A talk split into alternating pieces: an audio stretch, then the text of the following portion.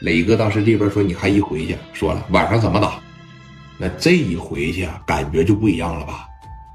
碰了碰头，会了会他，尤其是史殿林把林波和岳彪打坐地下了以后，这俩人信心大增。哥呀，我这条腿最起码是保住了，啊，我不用三刀六洞了。你一旦让聂磊他们这边打出气势，一旦让他们打出了奔放，你就记着这么一点：晚上打你的时候，这帮人更有信心。”哐哐，咱们这边一开枪，他们那边先举手叫的停，兄弟们也都看着了。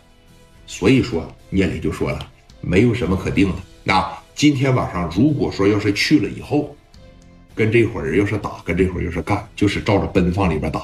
由史殿林、刘毅、蒋元、刘丰玉四大金刚亲自带队，你就跟着他们崩就得了。那记得每个人五颗子弹，没有时间换，换完了以后呢？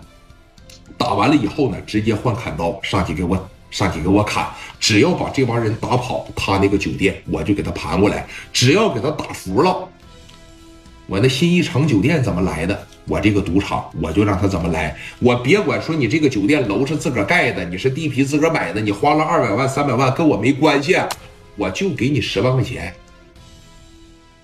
我最多就给你十万块钱。啊，怎么的？就开始琢磨了。啊，说你看这边就继续开始叫人了。于飞打了个电话，从家里边又叫了十多个人。哎，磊哥就说了，行了，多一个不叫了，咱这七十来个呀就这么地。啊，兄弟们一个个摩拳擦掌，小家伙事真给你擦锃亮，哥们儿啊。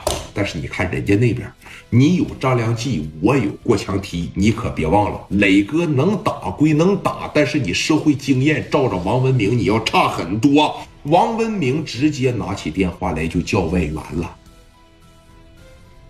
穿帮，为什么叫帮？这一小伙他能叫帮吗？啊，不能吧？整个只有青岛有四川的哥们吗？不能吧？平度有没有？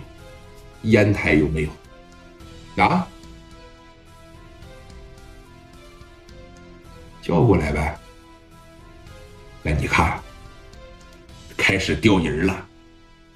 一夜之间啊，从烟台、从平度、从潍坊，三伙加不一块儿，又一百多人，奔着青岛就来了。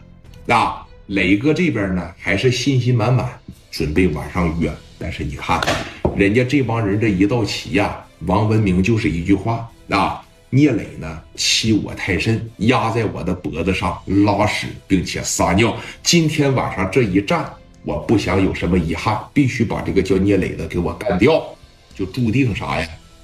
聂磊今天晚上要吃一个血亏，因为之前火拼和现在不一样，人家混社会的时间比你长吧，对不对？那你看这两伙火拼会拼成什么样？又会牵扯出来怎样一个大事儿？明天故事更精彩。